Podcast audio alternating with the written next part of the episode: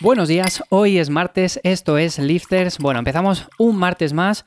Hoy quería hablaros acerca de aplicaciones para eh, ponernos en forma, para perder peso, para estar más saludables. Y quiero daros un poco mi opinión acerca de este tipo de aplicaciones. Tenemos un montón. Yo aquí no os voy a dar ningún ejemplo de ninguna en concreto, básicamente porque ninguna me paga. No voy a hacer publicidad ninguna, pero bueno, esto que voy a hablar se podría aplicar a todas. O sea, es como una opinión general acerca de estas aplicaciones que podéis encontrar tanto en la App Store como en Google Play Store. Bueno, en todas las tiendas de aplicaciones vais a tener este tipo de herramientas que os van a ayudar a empezar a entrenar, a poneros un poco más en forma, a estar más saludables, pero simplemente sirven para eso. Y aquí viene mi primera recomendación. Sirven para ponernos en forma, para empezar, para dar el primer paso, pero no sirven para mucho más. O sea, ¿qué quiero decir con eso? Muchas personas, por miedo, porque no saben, por eh, falta de conocimientos, en un principio no le prestan la suficiente atención al hecho de empezar a aprender cómo entrenar bien. Entonces recurren a este tipo de aplicaciones y yo siempre recomiendo, evidentemente, si no sabemos por dónde tirar y no queremos contar con los servicios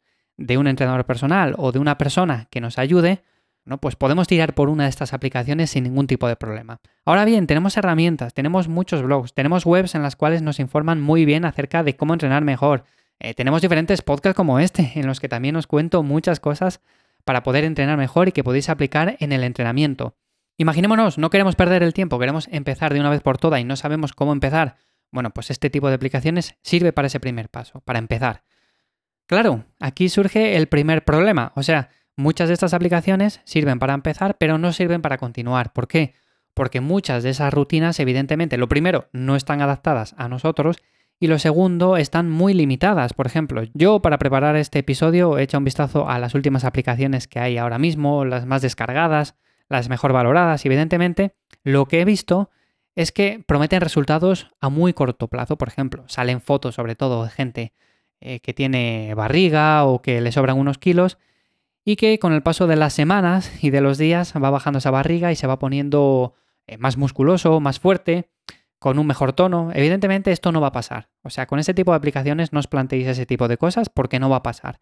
Va a pasar con un entrenamiento bien planteado y a lo largo de meses y años. Pero con una aplicación en cuestión de cuatro semanas vais a conseguir empezar, dar el primer paso, pero nada más.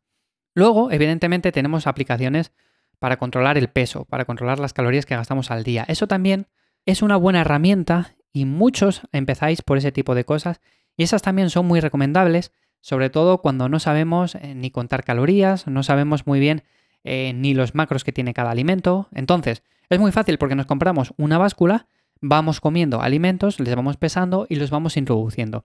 Y eso nos da de manera visual los diferentes macros, las diferentes calorías, un poco la distribución que hemos llevado a cabo. En definitiva, nos hacemos una idea de básicamente lo que hemos comido y nos podemos guiar para diferentes días, para diferentes semanas y poco a poco, si vamos aprendiendo cómo debería de ser una dieta enfocada en nuestro objetivo, pues gracias a esto, poco a poco vamos a ir sabiéndola enfocar. Ahora bien, con el paso del tiempo, posiblemente luego este tipo de aplicaciones ya no os sirva. Yo, por ejemplo, nunca he utilizado este tipo de aplicaciones porque siempre me he planteado la dieta de la siguiente forma. Tengo que comer tanta proteína, tengo que comer tanta grasa, tengo que comer tantos hidratos, más o menos unos macros que sean estables, que sean fijos. Bueno, pues esas cantidades las divido en tantas comidas al día y ya está hecha la dieta, o sea, no hace falta más. Luego sabiendo hacer unas buenas elecciones en cuanto a alimentos y todo ese tipo de cosas, pues ya lo tenéis hecho. Entonces, como digo, volvemos a lo mismo de siempre, tenemos aplicaciones para contar calorías, para ponernos un poco más en forma, para dar el primer paso, y sirven principalmente para eso, para dar el primer paso y para que alguien nos dé el primer empujón, porque muchas veces es verdad que nos quedamos ahí con esa parálisis por análisis y no sabemos muy bien por dónde empezar. No sabemos si empezar por cardio, si empezar por pesas, si empezar por las dos cosas juntas, si hacer CrossFit y si el CrossFit es malo para las articulaciones. Bueno, en definitiva, tenemos un cacao en la cabeza que encima, si lo mezclamos con que tenemos que hacer una rutina adaptada a nosotros y todo eso, bueno, pues en fin, un cacao. Evidentemente, esto al final lo recomiendo para personas que eso, que no quieren complicarse la vida y quieren empezar. Luego van a pasar las semanas, van a pasar los meses.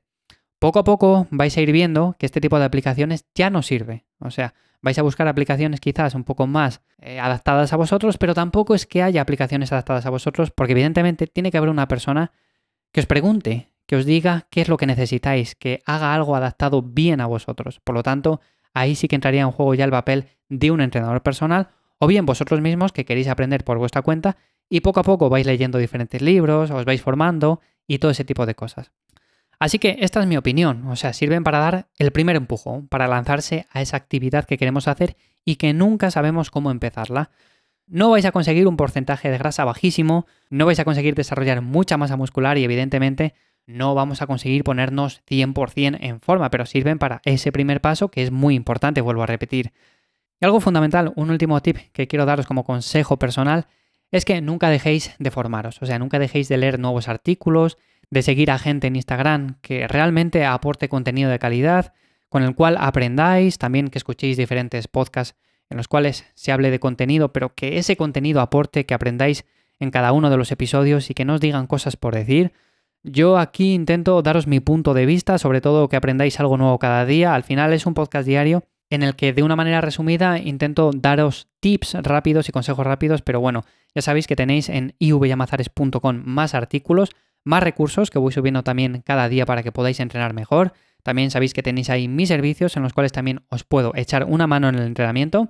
Así que sin más, espero que este episodio os haya sido de ayuda, os seguiré hablando acerca de este tipo de cosas.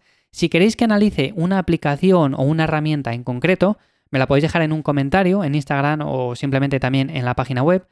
Y en siguientes episodios haré un análisis más profundo de esa herramienta en concreto. Sin más, nos escuchamos mañana miércoles en un nuevo episodio de Lifters. Muchísimas gracias por estar ahí un día más y espero que paséis un buen día. ¡Chao!